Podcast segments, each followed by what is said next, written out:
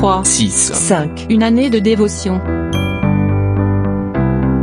Il est facile de proclamer que nous marchons par la foi et non par la vue lorsque tout va bien, car en réalité cela ne demande aucun effort spirituel. Mais lorsque tout va mal, quelle est notre façon de voir? Sommes-nous effrayés Prêts à capituler face à ce que nous voyons?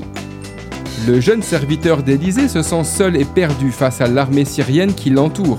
Ses yeux ne le trompent pas, mais ce qui lui manque, ce sont les yeux de la foi. Élisée intervient en sa faveur et demande à Dieu de lui ouvrir les yeux, de lui faire voir ce que les yeux incrédules de la chair ne voient pas. Il est possible de voir la lumière même au milieu des ténèbres les plus sombres, la victoire dans les batailles les plus rudes de la vie.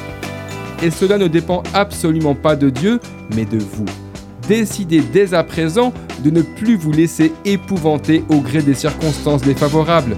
Ne marchez plus par la vue, mais par la foi en celui en qui vous avez cru. 2 Rois chapitre 6 verset 17 nous dit Élisée pria et dit Éternel, ouvre ses yeux pour qu'il voie. Et l'Éternel ouvrit les yeux du serviteur qui vit la montagne pleine de chevaux et de chars de feu autour d'Élysée.